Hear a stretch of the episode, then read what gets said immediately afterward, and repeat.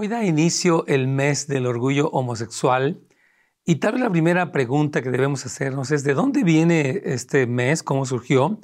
¿Y cuál debe ser la respuesta de las familias y más específicamente de la iglesia ante el despliegue de banderas del arco iris, ahora que incluyen el triángulo también transexual? Vamos a hablar un poquitito del mes del orgullo, pero también en contraste con el mes de la humildad.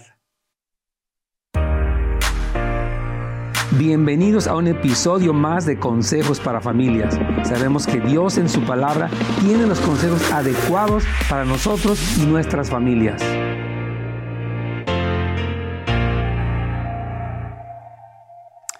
Hola, ¿qué tal? ¿Cómo están amigos? Dios me los bendiga. Me da muchísimo gusto que nos acompañen hoy en este su programa Consejos para Familias. Eh, y hoy estamos hablando acerca de este mes que es tan resonado, ¿verdad? Este mes del orgullo homosexual. Y ah, esta mañana tenía una plática con, con, mi equipo aquí de la oficina y de la iglesia y más físicamente con mi hija Ilse. Y le decía, ¿cómo debemos de, responder? Le preguntaba en este mes del orgullo. Y se me hizo muy interesante lo que ella dice quiero traerlo a todos ustedes como una respuesta muy inteligente, yo creo, y muy cristiana y muy bíblica también. Así que voy a hablar un poquito de eso, ¿no? Para empezar, el orgullo es un orgullo de ser lo que son, ¿verdad? Es un orgullo de la comunidad LGBTIQ o sea, hay otros géneros que se incluyen en esta comunidad. Repito, está la bandera del arco iris, ahora con un triángulo que incluye a toda la, eh, gama de personas que se encuentran en, la transexualidad que está tan en boga ahorita, ¿verdad? Y es acépteme como soy, yo eh, soy gay, yo nací así, dicen ellos y ah, quiero una aceptación incondicional, quiero normalizarlo, no quiero sentir vergüenza, pero creo que algo muy, muy interesante es que, miren, Dios puso, queridos amigos y hermanos, la vergüenza, no la vergüenza tóxica, sino la vergüenza del corazón como algo bueno. Eh, cuando nosotros sentimos vergüenza, hicimos algo que no está bien, nos avergonzamos. Hay algo ahí que nos dice, hey, Dios puso lo que se llama la conciencia o la ley de Dios escrita en nuestros corazones y si tú mientes o haces algo, hay este mecanismo interno que produce ese sentido de vergüenza, el cual es muy bueno. Gracias a Dios por el sentimiento de vergüenza cuando miente uno, cuando uno hace un negocio sucio, cuando uno lleva una doble vida. Hay un, mecanismo, bendito sea Dios, que puso dentro de nosotros, que es esta eh, vergüenza que uno puede sentir cuando hace cosas que no están bien. Y ah, la vergüenza nos lleva, obviamente, al arrepentimiento, nos lleva a un cambio. Entonces, el orgullo es decir, yo estoy bien, me, he sentido rechazado, me siento mal por lo que hago, pero la contracultura del reino de los cielos es ser humilde, reconoce tu quebranto, reconoce las luchas que tiene. Entonces, yo creo que frente al mes del orgullo, la iglesia y las familias damos el mes de la humildad reconocemos que tenemos un profundo quebranto. Todos nosotros tenemos luchas en diferentes aspectos, tenemos cosas que no hemos cambiado, tenemos cosas que volvemos a caer y nuestra lo que promovemos no es el orgullo, sino es la humildad. Y a mí me encanta, hermanos queridos, este, todo lo que la Biblia habla acerca de la humildad, de la vergüenza sana, repito, no tóxica. Hay una vergüenza tóxica que te que te lleva a, pensar tú estás mal, eh, no tienes tu vida. No miren, una cosa es conductas equivocadas que producen un sentimiento de vergüenza y de culpa que está bien, y otra cosa es tú eh, como persona estás mal, estás defectuoso. Hay algo, hay una vergüenza tóxica que no está bien, ¿verdad? Pero la vergüenza, y de hecho quiero leerles un versículo, ¿no? Que está en segunda de Corintios 7:10 dice, pues la clase de tristeza que Dios desea que suframos nos aleja del pecado y trae como resultado salvación. Qué precioso, o sea, el Espíritu Santo, junto con la conciencia que tenemos, produce una tristeza de que, oye, no está bien eso. Si estás en adulterio, en pornografía, si estás en fornicación, si estás en algún pecado de índole sexual, hay una tristeza, un pesar dentro de ti, que en vez de decir acéptenme, yo así soy, no voy a cambiar, así nací, etcétera, etcétera, esta tristeza que es según Dios, dice, eh, dice que Dios desea que suframos, nos aleja del pecado. O sea que el orgullo promueve seguir en una conducta equivocada, mientras que la humildad y la vergüenza producen un cambio para algo bueno. Dice, no hay que lamentarse por esta clase de tristeza, pero la tristeza del mundo, hay una tristeza que es equivocada, una depresión, una opresión, dice, a la cual le falta arrepentimiento resulta en muerte espiritual. Entonces no, se trata de una condenación, no se trata de una eh, tristeza que desecha, porque esa produce muerte espiritual. Y yo creo que eh, mientras el orgullo dice, yo estoy feliz de ser lo que soy y acépteme, la humildad viene de reconocer el profundo quebranto. Y creo que ante el mes del orgullo, nosotros hablamos del mes de la humildad y de una vida de humildad, ¿verdad? Nuestra respuesta, hermanos, sí debe ser una respuesta de oración, número uno, por la salvación de esta comunidad LGBTQ, porque necesitan a Jesús como todos necesitamos a Jesús. Ah, puede ser una persona que es heterosexual y que necesita a Jesucristo, igual que una persona que es homosexual, bisexual, transexual, lo que sea, ¿verdad? Entonces, eh, nosotros no nos enorgullecemos de nuestro pecado, nos humillamos. La Biblia dice, a mí me encanta lo que dice la Escritura, cualquiera que se enaltece, lo dijo Jesucristo, será humillado y el que se humilla será enaltecido. Fíjese cómo el Señor plantea la bendición de la humildad, la recompensa de la humildad, eh, y mientras que el otro lado es eh, el orgullo, el yo así soy, no voy a cambiar, más te vale que me aceptes o, quiero destruirte. Yo quiero decirle que inicialmente eh, en los orígenes del, mes del orgullo LGBT se remontan a las marchas gay que comenzaron en la ciudad de Nueva York en el año 70 como una conmemoración de los disturbios de Stonewall en Manhattan, los cuales habían sucedido el año anterior, o sea, en el 69, y un escritor, Germán López, describió la marcha original homosexual más como una protesta que una celebración. Dice él que había miles de personas, pero no había carrozas, ni música, ni hombres con poca ropa. Los manifestantes, en cambio, llevaban carteles, cantaban y saludaban a los espectadores que, según consta, estaban sorprendidos. Obviamente, estos desfiles empezaron a tomar mucho impulso a nivel nacional e internacional y ah, comenzaron a extenderse a otros países, a otras ciudades. Y en el 99, 1999, el presidente Clinton designó oficialmente junio como el mes del orgullo gay y lésbico. En el 2009 al 2016, el presidente Obama obviamente declaró junio como el mes del orgullo LGBT y, una, ah, y nació esta fiesta secular, ¿verdad? El mes del orgullo a menudo se compara eh, con el mes de la historia negra o afroamericana o el mes de la herencia hispana, pero en realidad son cosas diferentes, ¿verdad? Este, fue creado, eh, de hecho, queremos decir que hay un mes que, ah, que fue creado en el año 94 por la coalición de organizaciones educativas y que se incluye como un mes conmemorativo de la historia de la homosexualidad. Entonces, mientras que hay un día, por ejemplo, el Memorial Day o el, Día de la Madre, el Día del Padre, aquí hay el mes del orgullo, ¿no? No es un día, es un mes entero, ¿verdad? Entonces, esta conmemoración es precisamente, pues, este deseo, acéptenme, ¿verdad? Pero en el reino, hermanos queridos, a mí me encanta lo que Jesucristo habló. Y bueno, antes de seguir platicando, queremos dejarles la información para que usted tiene una pregunta, con mucho gusto queremos contestarle. Puede llamarnos al 877-711-3342.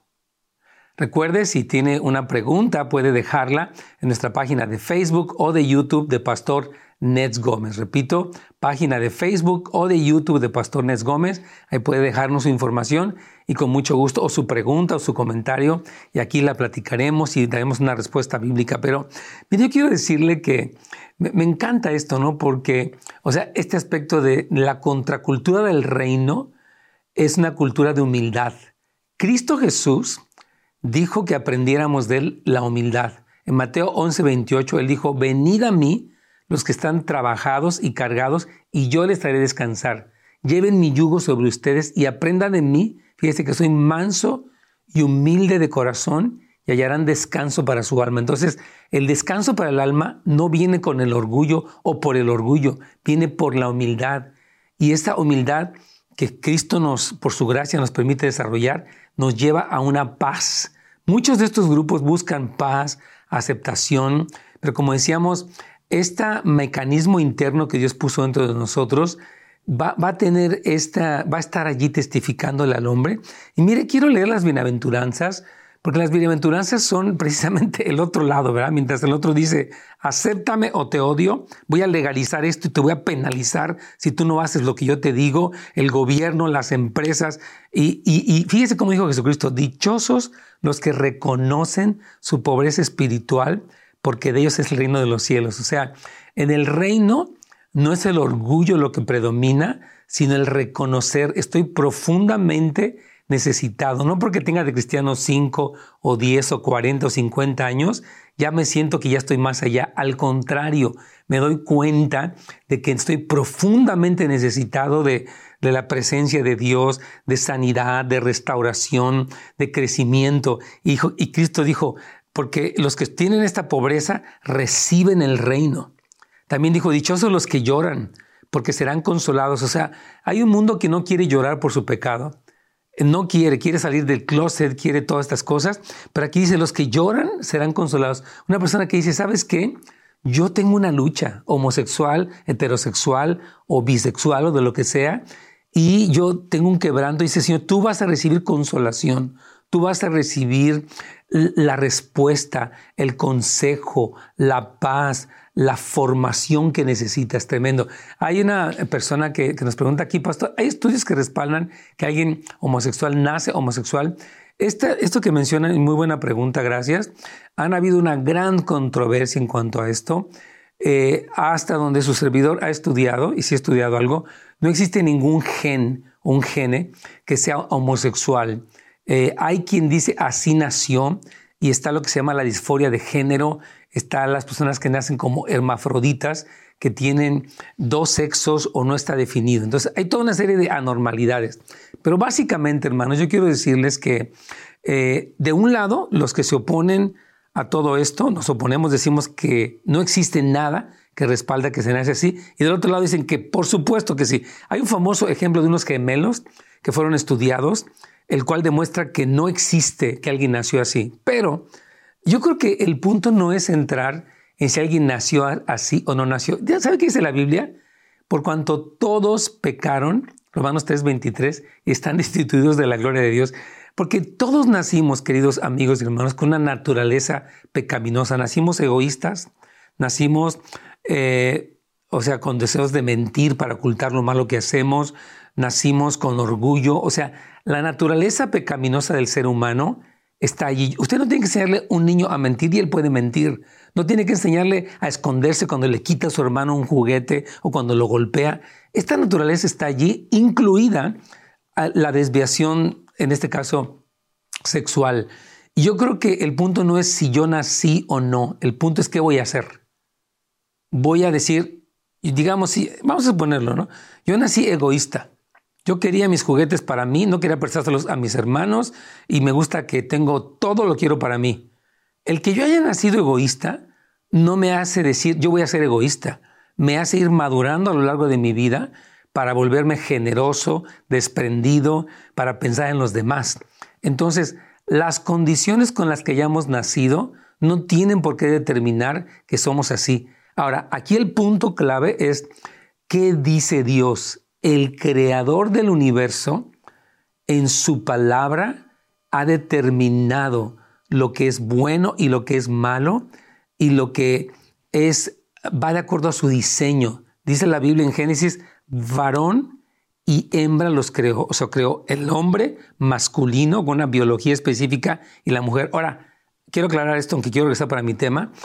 Existen cosas como, por ejemplo, el abuso sexual que muchas personas han vivido, eh, el desbalance en la figura masculina y femenina durante la crianza, eh, el, que uno sea más proclive, o sea, hay niños más sensibles, artísticos, y hay niñas más deportistas, más fuertes. Entonces, estas variedades en nuestra eh, sexualidad, por llamarla de esta manera, no estoy diciendo que la sexualidad está bien, estoy diciendo que un hombre puede ser Uno puede ser más rudo, más futbolista, más agresivo y otro puede ser más artístico. Eso no le hace que porque fue artístico ya fue, fue niña. Simplemente es una gama dentro de la masculinidad. Entonces, si a esta gama de cosas se le añade, por ejemplo, el abuso sexual, el abandono del padre, y muy importante, escuchen bien todos, hay una cultura que está gritando. Hoy me decía alguien eh, de, nuestros colaboradores, Carlita Alfaro, cómo es que hay maestros homosexuales actualmente dentro del sistema educativo que dicen, no está bien que a los niños se les enseñe acerca de la transexualidad, bisexualidad, no está bien. decía este maestro eh, homosexual, yo no quiero enseñarles a mis niños esto porque es muy confuso y no pueden manejar toda esta información o esta indoctrinación o dicen no, no, no lo pueden hacer. Entonces, yo creo, hermanos queridos, que hay factores de personalidad, hay factores en el ambiente y hay factores familiares que propician el desarrollo de diferentes confusiones como la homosexualidad y todo lo demás que hemos hablado, pero lo importante es que hay sanidad, restauración, en Cristo hay redención, transformación. Es hermoso, hermanos. Eso es lo que el Señor hace, ya sea que uno nació chueco, derecho o, derechueco. En Jesucristo hay restauración para todos. ¿verdad? Hay personas que son más inclinadas a la lujuria y otras menos inclinadas, pero el lujurioso y el otro que no es tan lujurioso tal vez peca de egoísta. Todos necesitamos ser redimidos, todos necesitamos la salvación que hay en Cristo Jesús. Entonces vuelvo a regresar al tema de cómo es que mientras existe un mes del orgullo que busca aceptación, Dios colocó en el ser humano un sistema de vergüenza, de testimonio, llámese la conciencia, y también nos mandó su Espíritu Santo. El Espíritu Santo, dice la palabra, quiero leerle Juan 17, 8 al 10, dice algo hermoso. Cuando Él venga, el Espíritu Santo, mostrará claramente a la gente del mundo quién es pecador, quién es inocente y quién recibe el juicio de Dios, quién es pecador, el que no cree en mí, ¿verdad? Entonces, Cristo está diciendo que junto con nuestra conciencia está el Espíritu Santo que trae las convicciones para que sepamos quién es inocente, no qué dice la moda, qué dijo un escritor, un filósofo, una persona de la televisión, un TikToker o un YouTuber o un influencer, qué dijo Dios, ¿verdad? Entonces, nosotros tenemos una claridad en nuestros valores porque la escritura eh, que dijo Cristo que pasarán el cielo y la tierra, pero mi palabra nunca pasará, la escritura contiene la verdad absoluta y el Espíritu Santo nos convence. Entonces, eh, yo creo que ante el mes del orgullo, hermanos, nosotros como esposos, como padres, como cristianos, desplegamos un sentido de humildad, desplegamos un sentido de reconocer nuestras fallas y repito, oremos, hermanos. Yo creo que al final vamos a estar orando por toda la comunidad LGBTIQ para que todos conozcan a Jesucristo, la hermosura, la salvación, el perdón, el amor, la plenitud, la paz, la revelación que hay en Cristo Jesús. Es muy importante. Fíjense, Cristo dijo, dichosos los mansos, porque el mundo entero les, les pertenecerá. O sea, la mansedumbre tiene que ver con la fortaleza bajo control y está ligada a la humildad que es la capacidad y la disponibilidad para ser conocidos profundamente y ser cambiados. Entonces, dice Jesús, felices los mansos, no el que está peleándose, no el que está alegando, no el que está contendiendo, sino el que acepta, el que reconoce, dice, porque Dios le va a dar una herencia aquí en esta tierra. Dice que los mansos, también lo dice Salmo 37, heredarán la tierra. Dios le va a entregar a los mansos una autoridad en el regreso de Jesucristo. También dice, dichosos los que tienen hambre y sed de justicia, porque quedarán satisfechos. Fíjese, hay, una, un clamor mundial por justicia, que me hagan justicia a mí si soy hispano o afroamericano o homosexual o asiático, lo que sea. Pero nosotros anhelamos la justicia que viene de Dios. Que Dios establezca su justicia, no yo tomar represalias, vengarme, destruir, quemar, difamar a alguien más. Es la justicia del hombre. Dice la Biblia que la ira del hombre no obra la justicia de Dios. Entonces nosotros dice, los que tienen hambre y sed de la justicia de Dios van a ser saciados. Dios va a traer justicia a las naciones en el regreso glorioso de Cristo y mientras tanto encomendamos toda injusticia al Señor y esperamos que Él sea el justiciero y el que tome venganza, no nosotros. Él dice, yo pagaré, no te preocupes, yo me voy a encargar. Y no habla de pasividad ni de codependencia, habla de confianza en un Dios que defiende a los suyos. Bendito sea su santo nombre. Dice, dichosos los que tienen los misericordiosos, porque Dios tendrá compasión de ellos. Fíjate, cuando alguien se opone a nosotros, a los cristianos, nos hacen burla, nos atacan, niegan la Biblia, atacan la iglesia, nosotros no vamos a estar contendiendo ni regresándoles el mal. Dice Cristo, y 18 los, los misericordiosos. O sea, si alguien se opone a ti como comunidad, LGBT, en vez de reaccionar con odio, muestra misericordia porque dice que lo que tú siembras cosechas. Todo misericordioso recibirá misericordia. Todo contencioso y cruel recibirá crueldad. Es una ley. Dice la Biblia, nadie, Gálatas 6, se engaña a sí mismo. Dios no puede ser burlado. Todo lo que el hombre siembra, eso segará. ¿Tú quieres que tengan misericordia de ti? Entrega misericordia. En este mes del orgullo puede haber mucho ataque, mucho ataque. Hermanos, no vamos a entrar en atacar a nadie, no vamos a entrar en, un pleito acerca del tema, vamos a mostrar la misericordia. Y quiero aclarar que una cosa es la misericordia, otra cosa es la tolerancia o la aceptación. Yo puedo mostrar misericordia a cualquier persona porque Dios me tuvo misericordia de mí y Él me llama a eso. Ahora no quiere decir que yo con eso estoy diciendo que todo eso está bien. Y no quiero entrar en eso porque lo hemos hablado mucho. Dice, dichosos, fíjese, los que tienen un corazón limpio, porque ellos verán a Dios. Mire, algo tremendo que, ocurre en estos meses es una proliferación de personas que despliegan besándose y haciendo cosas públicamente que son vergonzosas, etcétera, etcétera, especialmente dirigiendo su ataque o su enfoque a los niños. Y dice el Señor que busquemos un corazón limpio, que busquemos un corazón santo, un corazón puro, porque esta pureza nos va a permitir, hermanos queridos, ver al Señor. Dice, bienaventurados los de limpio corazón. Entonces, es decir, yo así soy y me entrego a mi vida de pecado, yo voy a hacer y deshacer. No, yo voy a limpiarme, yo voy a deshacerme de lo malo, de la mentira, de la lujuria, de la lascivia, de la codicia, de la, de la, rebeldía. Voy a deshacerme de eso. Qué tremendo. Esta es toda la contracultura del reino de los cielos. Dice, dichosos los que hacen la paz o los pacificadores, porque ellos serán llamados hijos de Dios. Qué increíble. Hay, hay grupos contendiendo, enojados, buscando hacer guerra. Y dice, no, no, no. Jesucristo dijo, dichosos los que hacen la paz, porque ellos serán llamados hijos de Dios. Nosotros promovemos la paz, promovemos la restauración de las relaciones, promovemos el perdón, promovemos la reconciliación, hermanos queridos. Y eso es la bendición más grande. Ya es, es demasiada la gente inconforme, enojada, ofendida, este, ofensiva. No, nosotros decimos, vamos a buscar la paz. Esto es lo que Dios quiere. En medio de, todo este mes, nosotros, hermanos, somos llamados a mostrar cómo es el reino de los cielos y qué, qué, es lo que realmente trae dicha, porque todo esto dice bienaventurados. El camino a la felicidad, según lo que Jesucristo marcó en las bienaventuranzas, no se da a partir de hacer lo que mi carne desea, sino a partir de negar lo que mi carne desea, el orgullo, la contienda, el odio. No, lo que, lo que Dios quiere es humildad, mansedumbre, e, este, llorar, tener compasión, e, este, promover la reconciliación. Y ahí hay una dicha.